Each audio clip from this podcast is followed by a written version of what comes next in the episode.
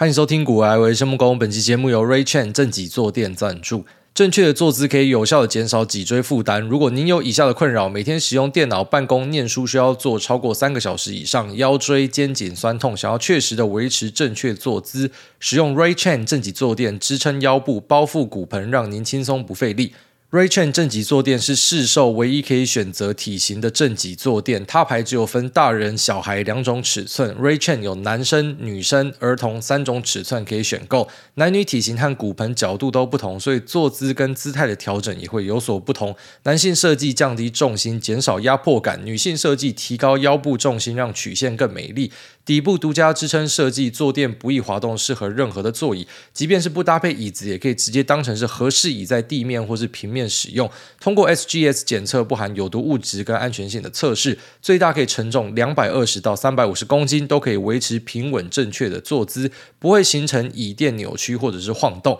上班没有办法选择椅子，买好椅子放公司又觉得太贵，现在入手只要一千多块就可以拿到这个坐垫，轻松维持正确的坐姿。那这次我们新增女用款粉色跟坐垫清洁去污棒，请点击资讯栏链接下单，品牌限定优惠，请使用 Facebook、Line 或者手机的号码来登录，即可享国外听众五二折的专属优惠。那像我自己屁股就坐这个坐垫，我已经坐了好几个月，我觉得蛮舒服的啦。它会让你感觉到你要背后被人家推起来撑住的感觉。那我觉得整体的体验上是非常好的，在这边提供给所有有需要的朋友们。好，那下个礼拜我岳母会跑来台湾玩，我觉得还蛮开心的。一来就是直接待两个月，然后因为欧洲这边他们小朋友的暑假大概有三个月这么长，所以呢，现在小朋友已经送去爸爸那边。那爸爸就是在托斯卡尼有一个呃，怎么讲，他自己造的镇啊，然后有一个赛马场，又有很多个饭店，好几个餐厅，然后过所谓的 aristocrat。贵族的生活，然后他老爸真的会自称自己是 aristocrat，真的妈超扯的。但实际上真的就是贵族啦，就那种贵族的后代，很有钱，然后真的觉得自己比较屌，他觉得别人都是废物，他自己最屌那一种。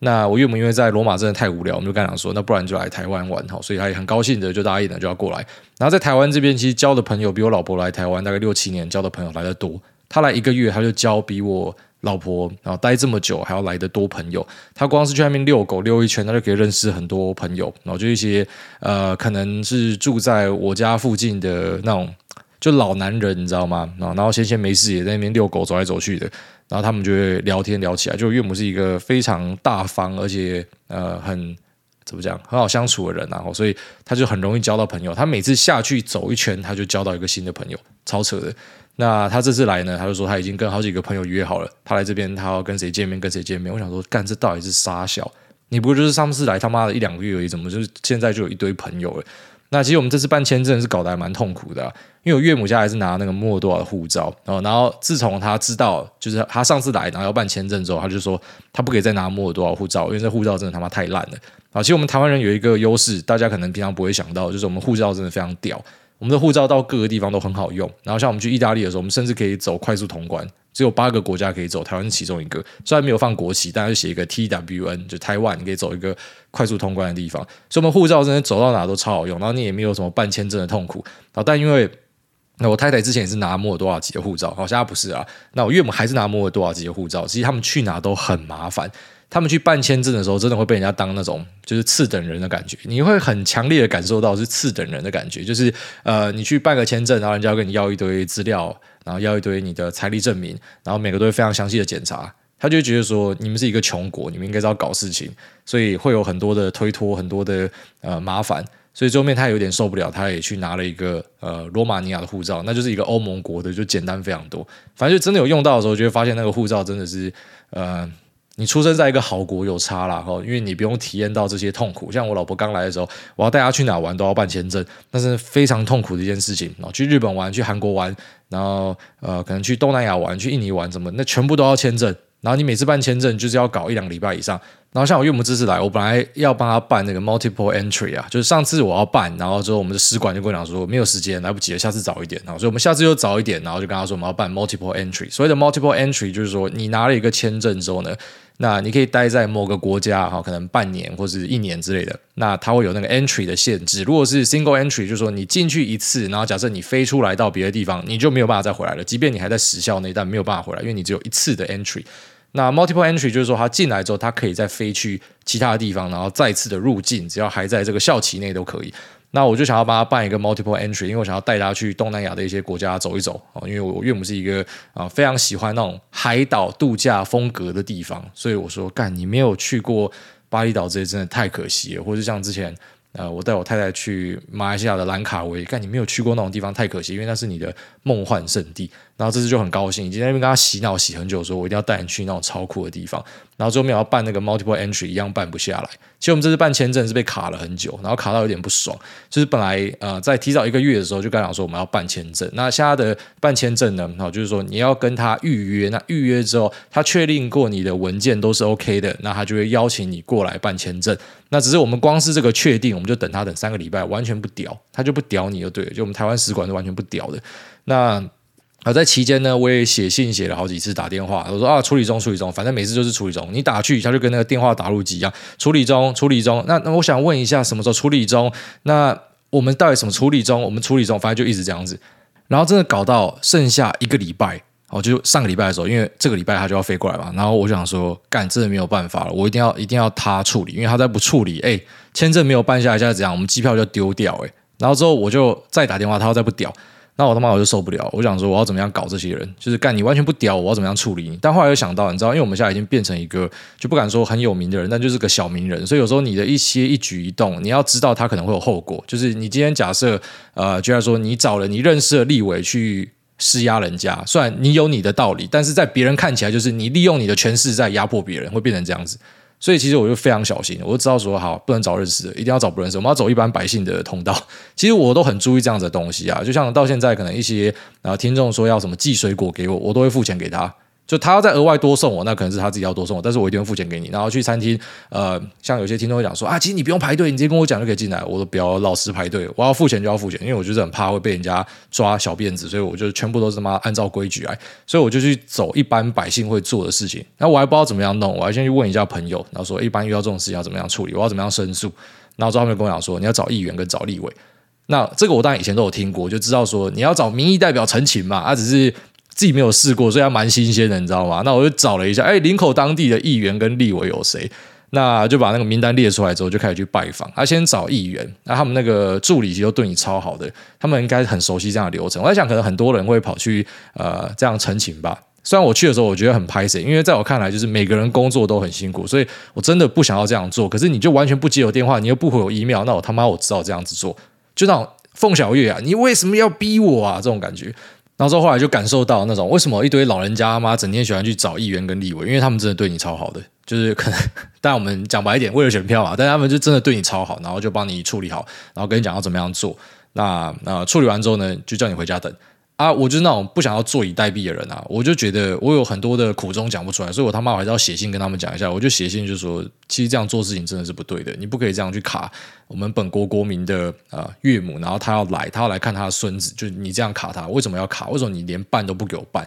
你说你把我拒绝掉怎么算？你连办都不给我办，我不知道为什么你们要这样子对我。那我不知道为什么你网络的东西都不更新，我不知道为什么我们要确认个东西会这么困难。就你们到底在忙什么？就我知道大家都很忙，好不好？可是你去的地方是免签国诶。兄弟，所以我就不知道说你一天是要处理多少护照，又不是说那个地方是一个本身就是需要签证的地方。意大利来台湾，他们不用签证啊，所以你你处理的案例就像我们这种极少数的个案嘛。那为什么你就是他妈死都不要处理？我说你们的使馆的老大知道你们这样搞吗？知道你们讲话跟电话打录机一样吗？什么？反正我就写，然后跟他讲说，我找立委了。反正你你不帮我处理，我也知道这样嘛，帮我该怎么办？他妈干礼拜一就直接很快光速打电话给我岳母，然后跟我岳母讲说，我可以马上来办，然后岳母去办。马上光速刚刚讲说很快就可以拿好，只是七月四号，就是我我会让你过了，只是你七月四号才可以拿。你知道这代表意思是什么吗？意思就是假设我没有这样做的话，他真的没有给我签证的意思，他真的就是没有要给你的意思。因为呃你在上班日第一天，然后看到我的 complaint 之后，你马上找人家来办，你最快你都要在。起飞的前一天才可以给我签证，代表你本来已经打算直接就这样把我推脱掉，就是不要给我了。然后他在呃上个礼拜我岳母打去的时候，还直接跟我岳母讲说：“你机票买这么近是你家的事情啊？干，我都买一个月之后嘞，这样叫很近嘛？就是以惯例来讲，这是没有很近，因为我们呃怎么讲？就是我岳母跟我太太他们以前摩尔多瓦籍，他们到处都要办签证，所以他们已经很习惯，就每个签证的速度是怎么样。他说干也没有看过这么慢的。然后后来搞一搞，我就觉得。我把这个事情弄完，我就觉得蛮难过的，我自己很难过啊，因为其实我会一直觉得，我们大家做事情就互相尊重就好嘛，对吧？就互相尊重，然后其实每个人都很辛苦，真的，每个在社会走跳的人哦，不管他看起来多爽或啥小，就他一定有他的苦衷，大家都有他的苦衷。可是我如果不这样做，你真的就是要把我弄死嘛？所以我就只好这样做，然后我这样做，你就处理了嘛？那为什么你一开始不要好好处理就好？我就不懂这样的东西。那最后面就一样没有给 multiple entry 啊，哦，你下次还是要早一点，我就我就很好奇到底要多早？三个月给不给？我下次三个月半啊，好，提早三个月看你会不会给我试看看啊？你妈的就已经比上次早，你跟我讲要怎么样，我就照你说的那样，你妈的是干死都不给我干，就是有这样妈很狗屌的事情。然后你看弄完之后自己心情很差，所以就觉得嗯，真的是我们要好好的珍惜我们有的东西啊，因为我们没有比较，你不知道，你不知道说其实对于很多人来讲，他出国最开心的第一 part 就是他拿到签证。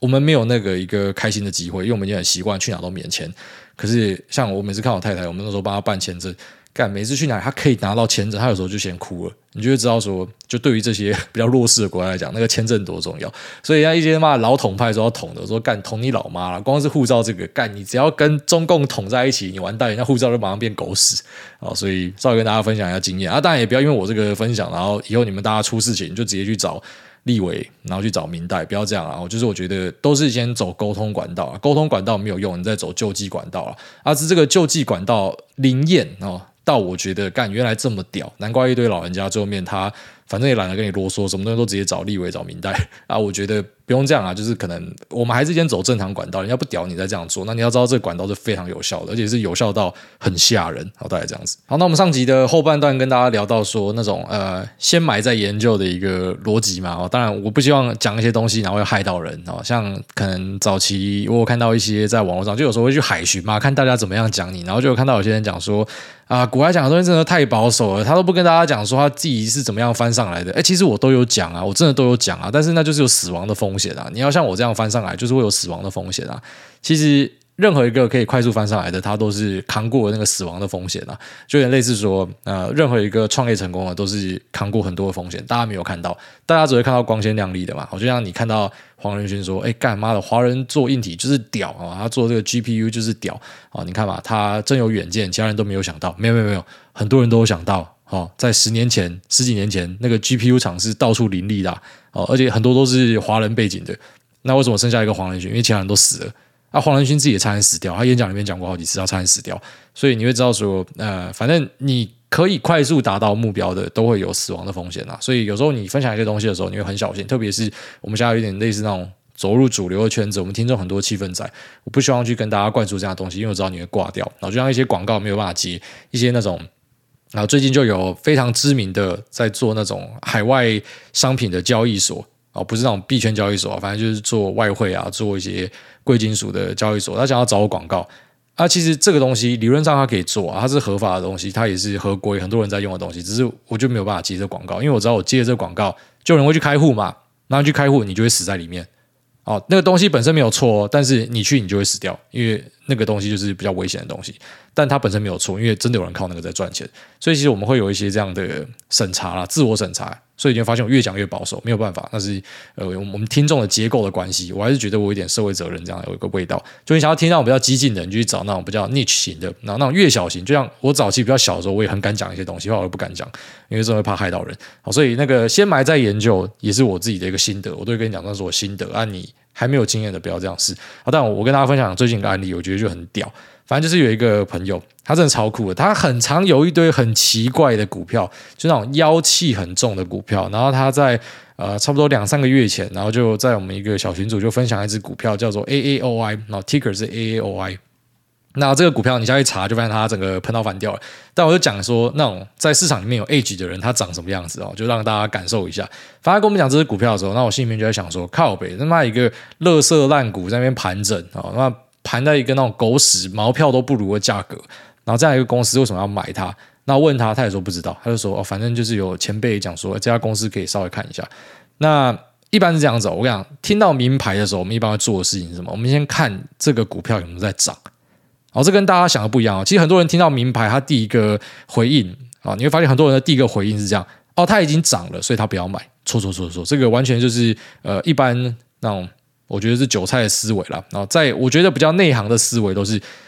你如果报一个牌给我，然后这个牌有在涨，我才会想看，代表你们真金白银有进去买。如果你跟我讲，然后这个东西是涨的一副他妈弱势一样，它的空头排列在往下跌，我反而觉得你想出货给我，你想要找人家接盘。所以真的是好东西的，人家跟你讲，那一定要先拉了，因为一定会有比他更早的人进去嘛，或是跟你讲的人，他至少他自己会进去嘛。啊，你只要有这种短期内的供需失衡，价格就会上去。所以一般我们听到名牌，我们第一个 filter 就是他有没有在涨，他有在涨，我才开始相信啊，至少我才愿意听你讲。他如果是都在跌的，或者都在盘的，我会觉得这是假的。然后反正就是那个朋友讲完之后，我就把它放追踪，然后我就开始在观察它，然后后来它就开始涨了。然后开始涨的时候呢，就有啊另外一个朋友就跟我讲啊，他是在美国做网通生意的，然后他就说这个东西可以看，好，因为呃他的背景就是微软可能跟他会有一些合作，反正大家听到这样的一个说法。那即便是如此，我还是没有动摇啦，就是把它放到追踪里面，然后一样继续有事没事看一下这样。但是我没有上车，然后就是继续看着它。然后直到就是我上集跟大家讲说，呃，拜登这边会通过一个法案，然后去。呃，拉升美国的整体网络基建嘛，然后其中里面就有附注到哦，就是他们的光纤啊、交换器啊这些东西，他们要用 Made in USA 的东西，然后就一瞬间就噔噔就串起来，就知道这个东西在涨什么。就是你直到几个月之后，你才知道这东西在涨什么。然后那些前面的人，他们应该就早就知道这件事情。那他为什么会知道这件事情呢？我不知道，政府里面有人吧，还是怎么样？就是你会发现干上很多这种狗屌事情，所以为什么你后来会越来越谦卑？就是这样子，因为你会看到很多人有各式各样的秀。那他应该就早就知道这样的事情，所以你注意到 AOI 他处分掉中国的厂房，然后跑去美国设厂，然后在微软的协助之下去做，就类似说像辉达啊，辉达他在 CPU 的部分，之前有一个谣传，就说他在台湾找一个公司，然后跟台积电一起开发，然后现在呢，可能他们自己要去扶持一个小的公司，就这些大企业，他们很多时候会用类似的手法去扶一个小家的，然后后面可能把它并起来，就变成他自己旗下的一个东西。那当这样的机会产生的时候，那个小资的东西，它就可能会碰到烂掉。可是这里面当然你要去筛选它，谁是真谁是假，那个不太容易。那一般就是给那种真的在产业里面非常熟悉，或者在政府里面有人的人，基本上就是一个那种很纯血的内线的啦，然后可以知道这样子的东西。可是其实像呃，我我们大多数人，我们知道都是在人家后面，我们在人家后面知道。可是其实你在人家后面知道，你就会发现说，这股价有时候还是可以炒啊。所以有时候我们会说，那种先上车再研究，这也是其中一个案例。那只是像这种案例呢，呃，一般。现在啊，就是说，假设你开始发展到你已经有一点这种啊进退的一个根据哦，你不是完全在凭感觉乱玩，你心中有把尺的话，其实像这种跟单，一般你也不可能跟得多了。我觉得啦，差不多了不起两趴到五趴之间，那两趴到五趴之间，它有办法让你翻身吗？也很难哦。就算它在短时间内翻倍，你他妈就两趴资金变四趴嘛，两趴多不多？很爽啊，很补啊，是真的很补。可是就是没有那一种。呃，怎么讲？那种一夕之间致富的感觉，因为很多人其实，在股票市场里面，他追求是那种一夕致富啦。所以呢，他可能在听这种名牌的时候呢，他的做法就是，我每次就是 all in，我知道有个大哥很准，我就 all in。像这种，我们真的看过不少，他在短时间内翻超快的。可是很邪门的，就是他们也会在短时间内很快的摔下来，因为大哥不可能永远都是对的，就是他还是会有错的时候。因为他如果永远都是对的话，他就超越巴菲特了嘛，对吧？就每次看这种小龟龟看这么准的话，一下就比他有钱了。你自己稍微那个数学打一下就知道哈，这个翻的速度可以超级快，所以就是还是有错的时候，然后错的时候就把你弄到爆炸。那最后面你会慢慢找到这样的一个平衡，就是你会知道说，那我到底该怎么样下单比较好？就是好，对我要当一个跟单仔，我怎么样下单比较好？你会开始去设计出一个方法，我可能压几趴的比例，然后停损要怎么样抓？可是因为你这个比例的限制，然后跟抓了一个停损，就变成说你没有办法像以前那样子爆发的上去，你会变得比较稳健。可是至少你不会一次死掉，好，所以这个呃，先先听牌再上车，就是这样的一个观念的哦。就算你拿去真实的市场里面，你会发现，呃，可能在操作上也会不一样。像你听到这些小鬼谷，呃，你先上再说，可是你也不会上这么多。好，那如果是一个你自己研究了很久的产业，那突然有一只东西看起来，哎，好像有对到，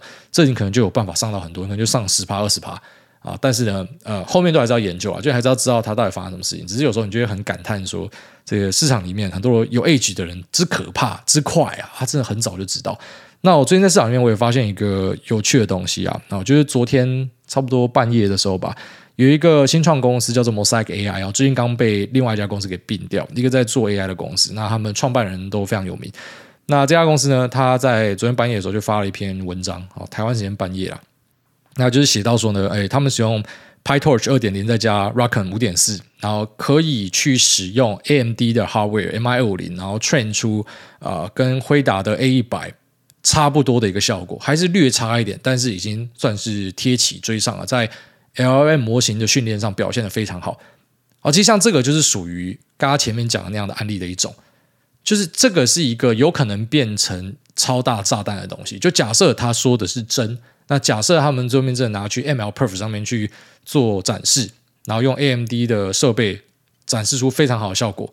那辉达的盔甲上的裂缝可能就因此被打出来，但我目前还是暂时不太相信啊。但是我会持续关注这样子的东西，最近我们会去关注市场上一些各个可能会颠覆市场的东西，因为那东西可以为你带来的报酬是最惊人的。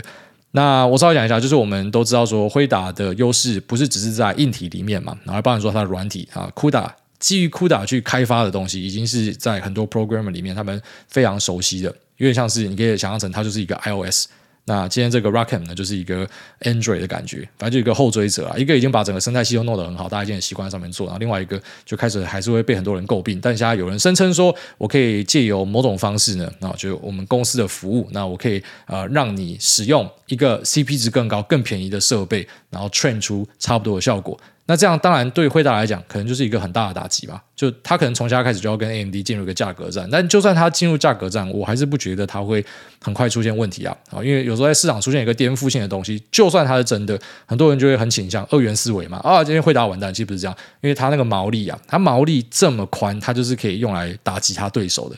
对吧？就是你的东西好，可能比我的效能差了一点，但是你便宜很多。那今天我在降价，我不就再把你打趴了，对吧？就是我只要去使用这样一个操作，像特斯拉去降价，就可以把很多的车厂压到爆炸。所以辉达还是有它的优势，但我就说，像这样的机会，我们就会注意。然后像刚刚前面那个 AAOI，就是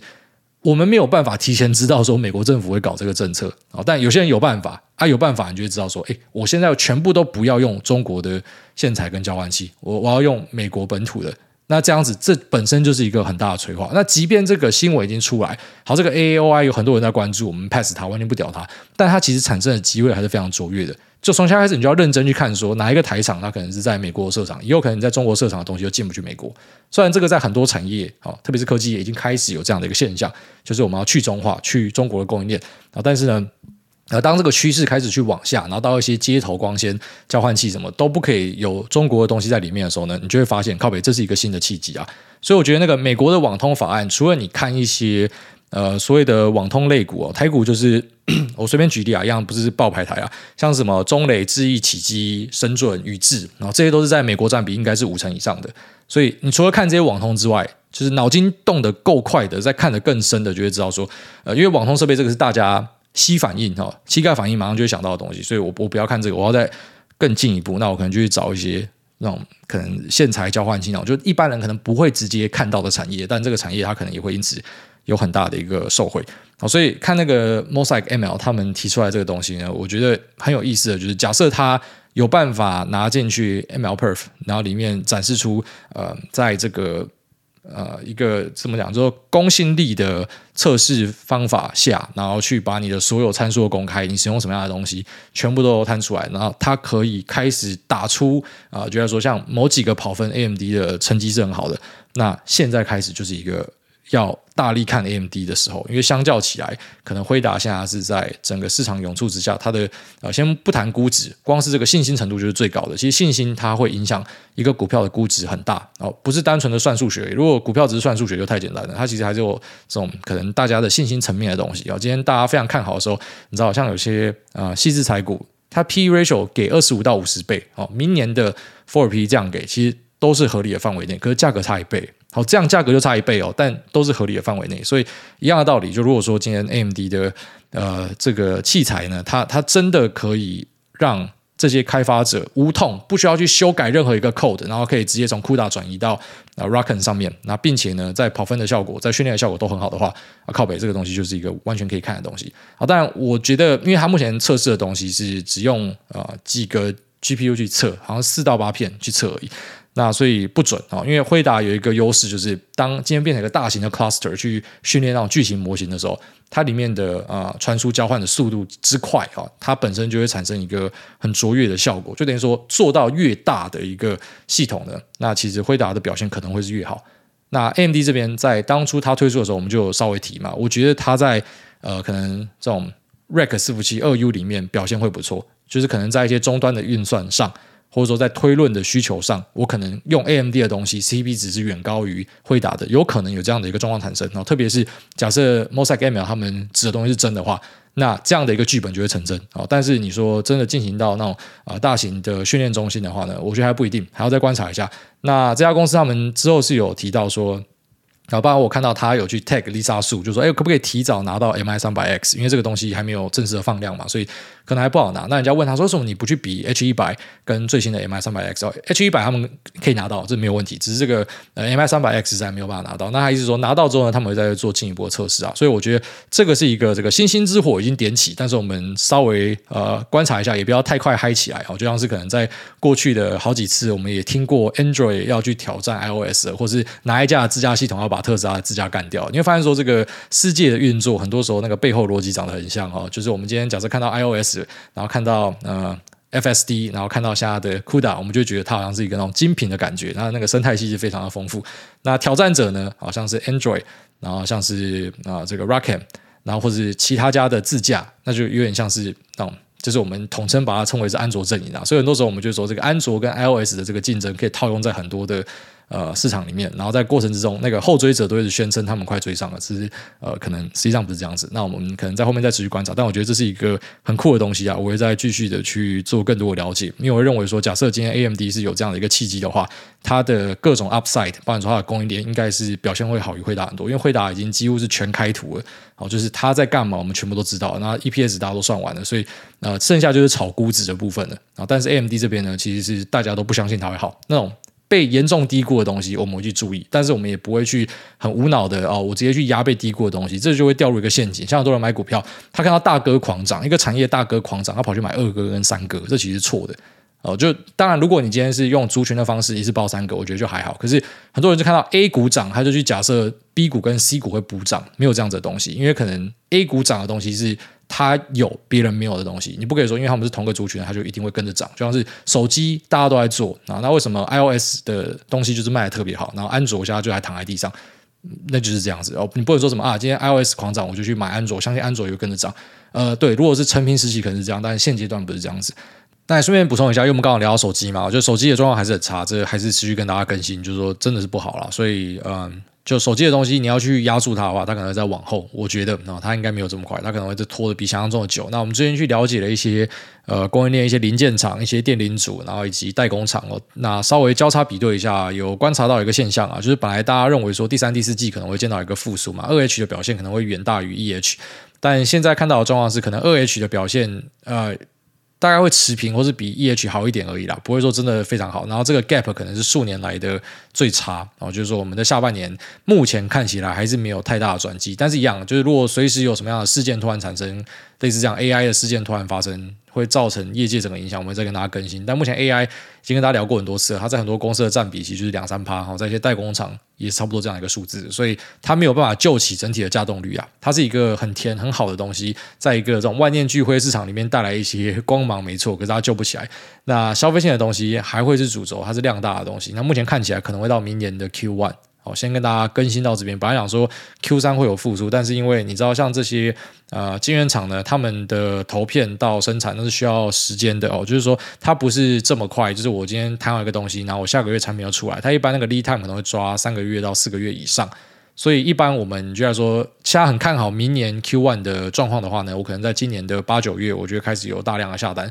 所以以此类推，我们就可以知道说，现在七月假设我们注意到进单的状况没有特别好，然后一些拉货状况没有显著的改善的话，我们就是可以去类推说，呃，在今年的年底，可能目前市场上的预期都还是不太好，然后一些通路跟品牌商可能他们觉得这个市场是不好的。那当然，他们也是很快的会去根据自己的需求去做调整嘛。然后，所以他们没有拉货，那可能就是他们没有看到这样的一个东西。所以，我觉得可以大胆的先去做这样的一个更新啊，就是说，可能这样的一个复苏会等到呃。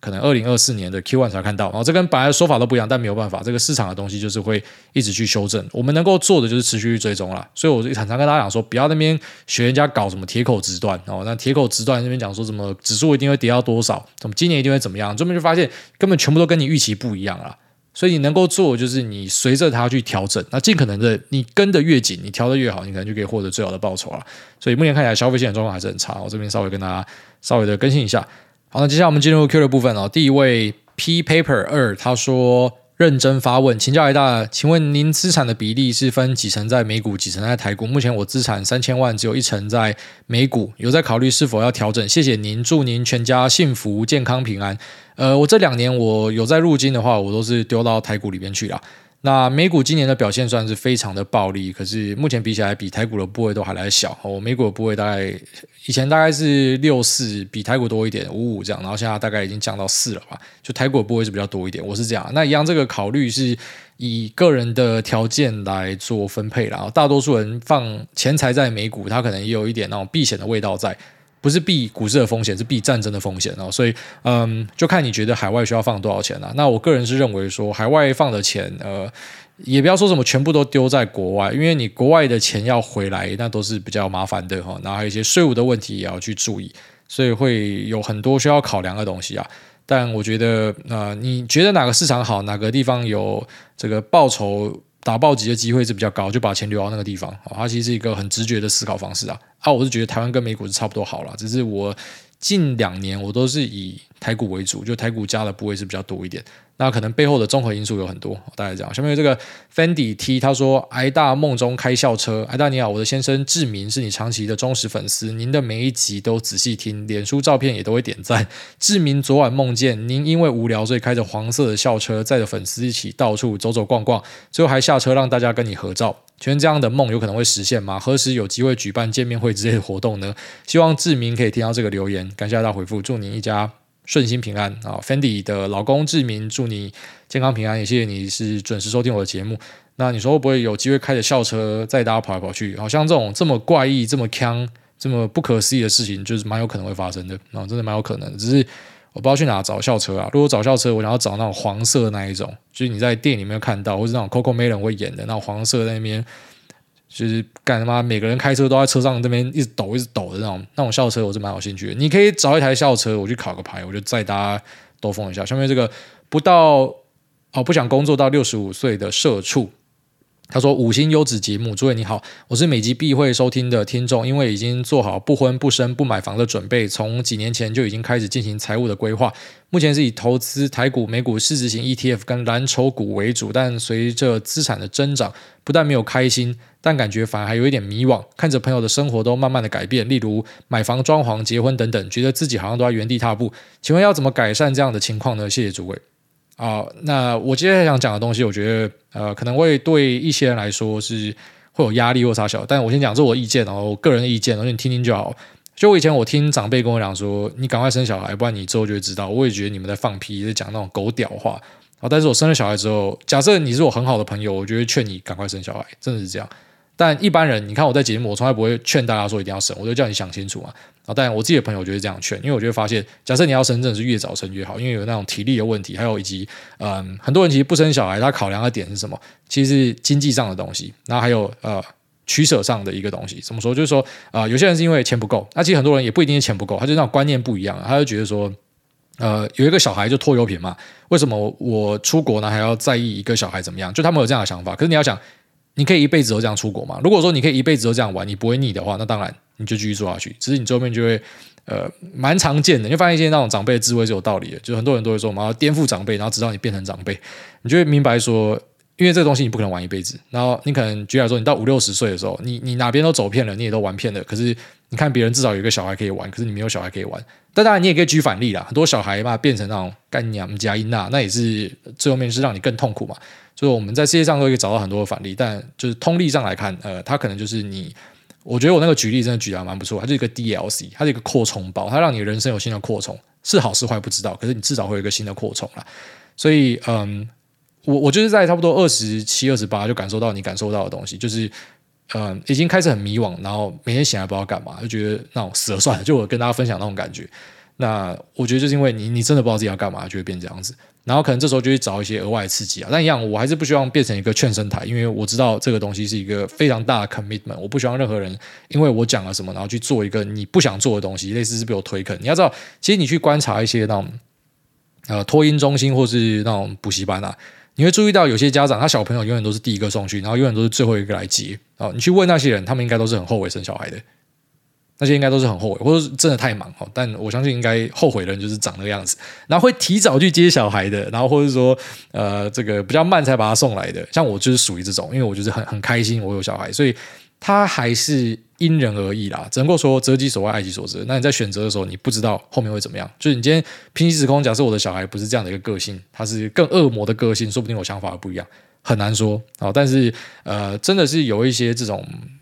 怎么讲？你发现一些像什么 Jordan Peterson 这种保守分子、保守派分子，他们都很主张家庭的观念，要有家庭，要传宗接代。年轻的时候觉得这是一群他妈老古板，可是你过了某年纪，你会懂他们，你会懂啦。但也不一定啊。有些人可能就是五十岁，他单身还是很高兴，很多这样子的人啊。只是当你今天发现你的感觉不太对的时候，你要去跟随你心之所向啊。就是如果你觉得怪怪的，你可能就是不知道，你也去买个房啊或什么的。说不定你可以找到一些新的体会，好，但如果是你单身的很高兴，像这种人，我就会跟你讲说，你不要想太多，你就继续单身就对了，好，但你开始觉得有点怪怪的，你就去做一点别的尝试，因为像我也是觉得怪怪的，我才做别的尝试啊。那好的东西就不要去修它，是这样啊。下面有这个呃瓜吉双标仔，他说出来打球，五星推推，哎大您好，听了那么久，终于提起勇气来问问题。那小弟我是用某外商投资银行的账户进行交易，银行团队时不时都会分享各种投资策略跟各种金融的。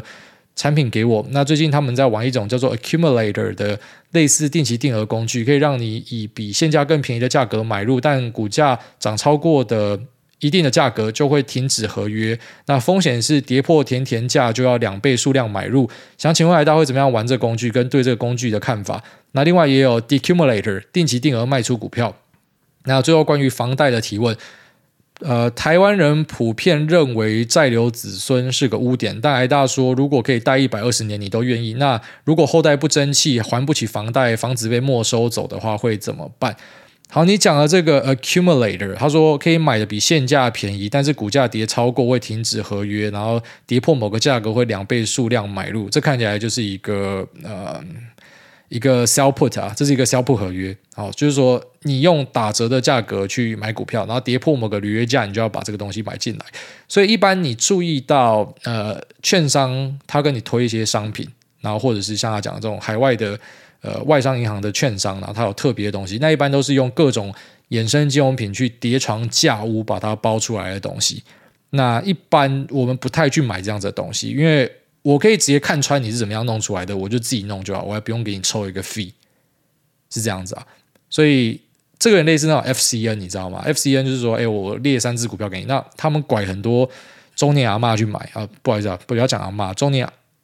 资深少女啊，中年资深少女去去买这样的东西，有些听众他们就中标，反正就是我框三个标的给你嘛啊。今天你买这三个标的上档算你的，啊，如果说跌下来的话，你就要接股票，然后接的股票还是他挑的股票，所以 FCN 他包三只，可能妈挑一个最垃圾的叫你去接股票，那我觉得这样的东西不是一个好商品，我自己认为不是啊，当然讲出来一定又会挡到一些人财路或杀小，但是我就说我个人意见啊，我不会去买这样的东西啊，基本上我可以看得出来你是叠床架屋的，我就不会去买这个东西，那我自己去组一个不就好了。那再来讲这个。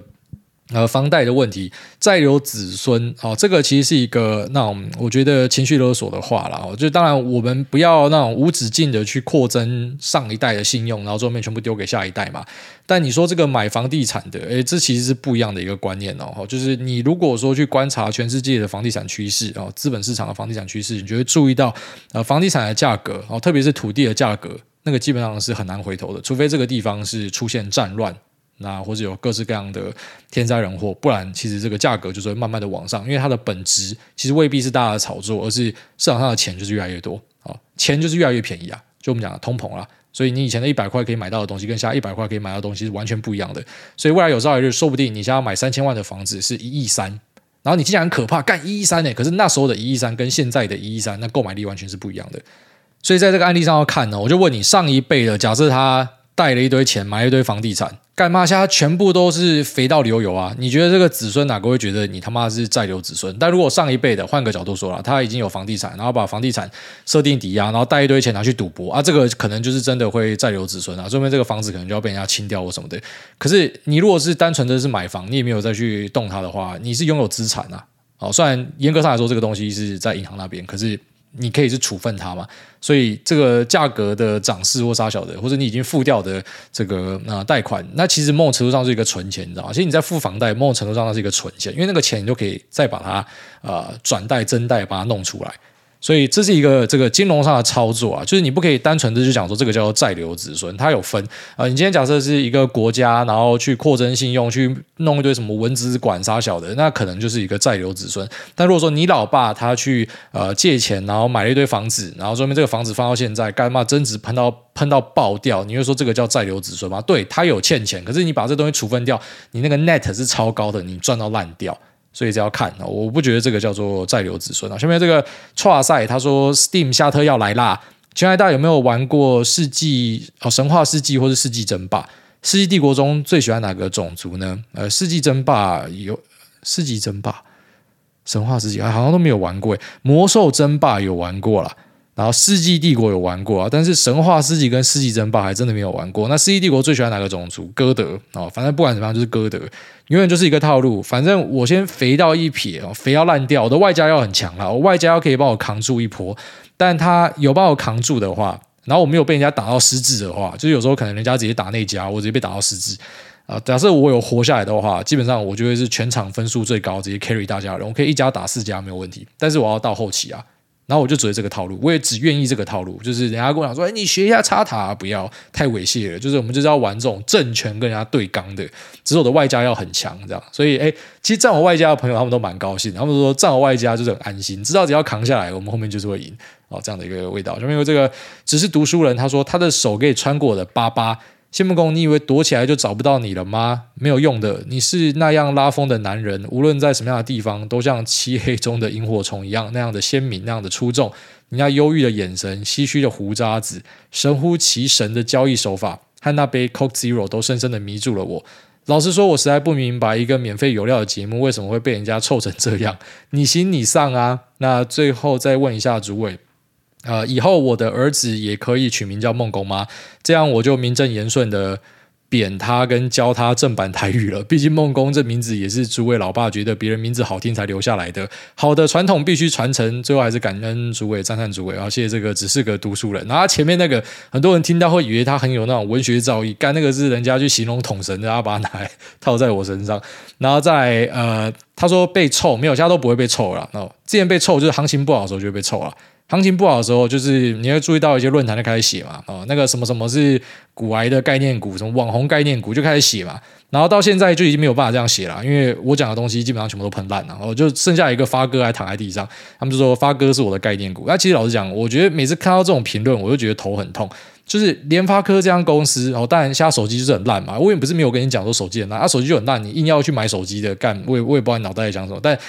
无论如何，退一万步啊，我们今天不看手机啊。发哥后面还是有很多故事啊。然后发哥他是台湾最强大的 IC 设计之一，这是毋庸置疑的。你去外面跟大家讲说发哥是烂公司，人家只会觉得你是白痴而已。但很多人就这样，因为他可能就是买在高点嘛，然后套了他就不爽，他就要出来讲说谁害他买的。因为怪别人都很简单啊，呃，不愿意怪自己，不愿意承认自己的蠢啊。所以像可能在去年行情很差的时候，你真的是干什么辉达也是我的概念股啦。啊，然后甚至有些人连那苹果也是我的概念股啦，啊，然后特斯拉也是我的概念股啊，就是这个网红他讲这些东西很好，他妈叫跌烂了，然后大涨的时候，为什么没有人会讲说这是我的概念股？因为大涨都是自己厉害啊，大涨都跟我没有关系啊，哦，就是妈的跟这个网红没有关系，跌的时候就怪别人，因为这人性哦，人性就是这样子，所以现在你会注意到大家在讲说，剩下我的概念股就讲联发科，因为联发科还没有涨回去，那我觉得联发科可能在明年的。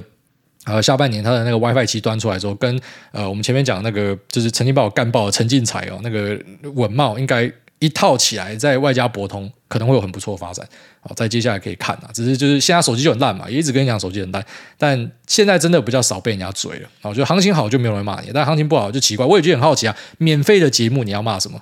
啊，如果你真的觉得我很不准、很差的话，你就跟我对坐嘛，那你不就发了？啊，你也不敢对坐嘛，所以你就是在抒发情绪，就自己废而已啊。然后再来就是说，这个呃，小孩子可以取名叫孟工啊，这当然可以啊，这不是专利啊。像我自己的名字哦，这应该是老听众啊，因为我有跟大家分享过，就是我爸爸有一个经理叫刘孟工，然后这刘孟工做事非常认真，而且就是什么八面玲珑还怎么样，很厉害，所以他就帮他的儿子取名叫谢孟恭啊，所以对，就是我爸真的蛮废物的，这什么他妈垃圾取名方式啊？下面这个要喷麻烦喷脸上，他说五星射满主委脸，第一次留言希望可以有幸被主委念到，然后最近刚从台股开始拨资金转往美股，目前想要以尖牙股为主投资，想问问股还是用什么券商在交易呢？小弟是用 First Trade，听说这间并不是上市公司，不知道会不会有什么样的风险，还请来大解惑。我跟你讲啊，像之前那个 Charles Schwab，他上市公司，他反而差点妈出事情哦。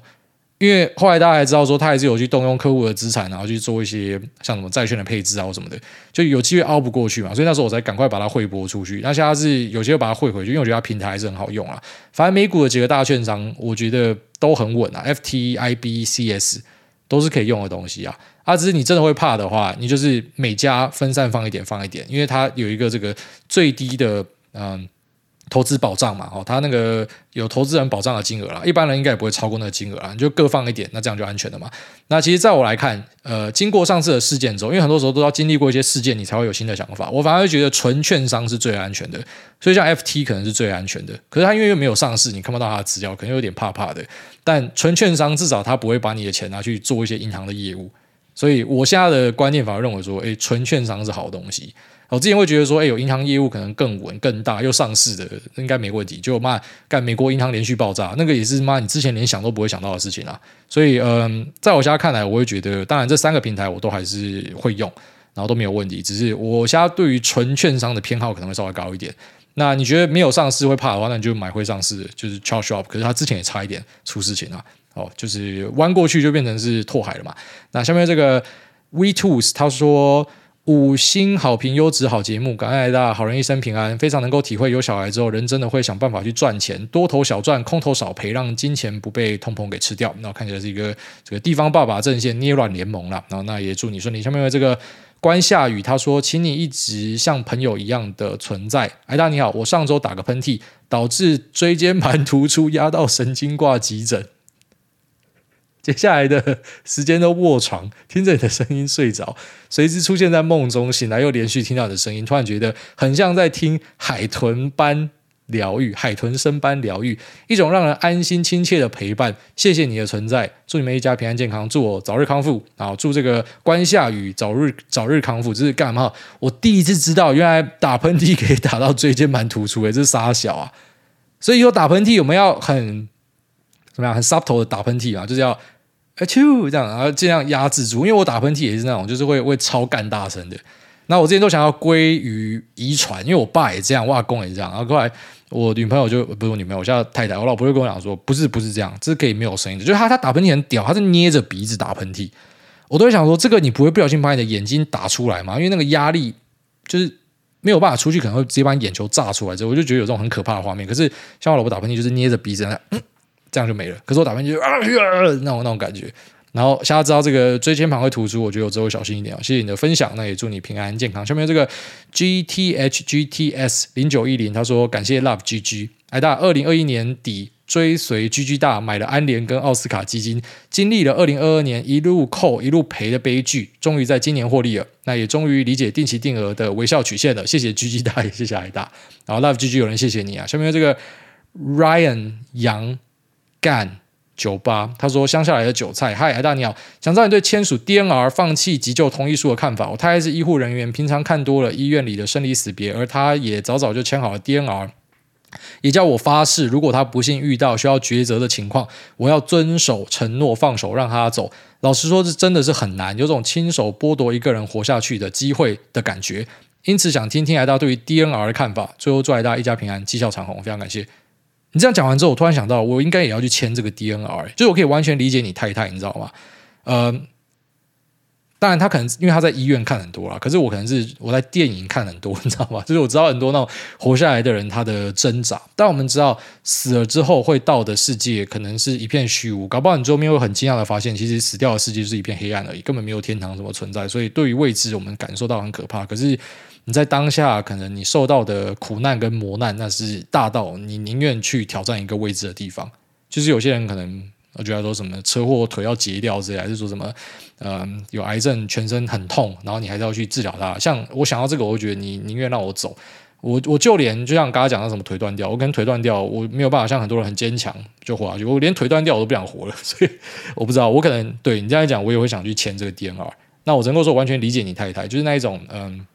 怎么讲，就对生命可能看得比较开一点了。好好的生命，好好的注意自己的身体健康，那好好的维持好。可是当今天发生一些意外的时候，就是也不强求了哦，因为真的要把你救回来的话，可能你知道有时候不是只是你自己的事情哦。像有时候我都会想到说。对，就我真的要签这个，因为假如我不签的话，可能假如说你病倒在床上，你是变成全家人的一个负担，你变成一个 vegetable，你是变成全家人的负担。虽然我家讲这个不是要说所有的 vegetable 都是负担，就我个人的意见，就是我不希望我也变成全家人的负担。就像是可能我爸那时候跟我讲的一个东西，就我还很小，跟我到现在都印象深刻。他就说，以后我老了就把我送养老院。然后他会跟我讲这个，是因为我在想啊，就是他真的很屌，他那时候照顾我阿妈的时候，他是每天就是要。这个上班上一班要出来，然后要回家载我阿妈，然后抱抱上抱下，从楼上抱下来，然后再去复健，然后再把它开回家，然后再回家，然后要帮他按摩什么的，然后这样做了包几年，好几年，好久。然后有有一次就突然就跟我淡淡的讲，这样就说以后我老了就把我送养老院。但我知道他不是在靠北他妈，他妈过世他还非常难过，我们全家都很难过。可是就是你知道，你你如果真的硬要续命的话，有时候那种全家也是会很痛苦的。那你，会希望你的家人比较痛苦，所以可能就是让我离开吧，会有这样的一个感觉啊。好，下面这个。P V E N R T，他说减肥药会致癌。诸位，减肥药会导致甲状腺癌，但肥胖会得乳腺癌，你选哪一个？最后再问一下，What's your superpower？呃，减肥药会得甲状腺癌，但肥胖会得乳腺癌。减肥药吧。最近不是看到一个那个新闻在讲说，啊，包 W T O 旗下的包什么什么什么鸟蛋组织，然后讲说什么阿斯巴甜会致癌嘛？干，我看到我是先吓了一下。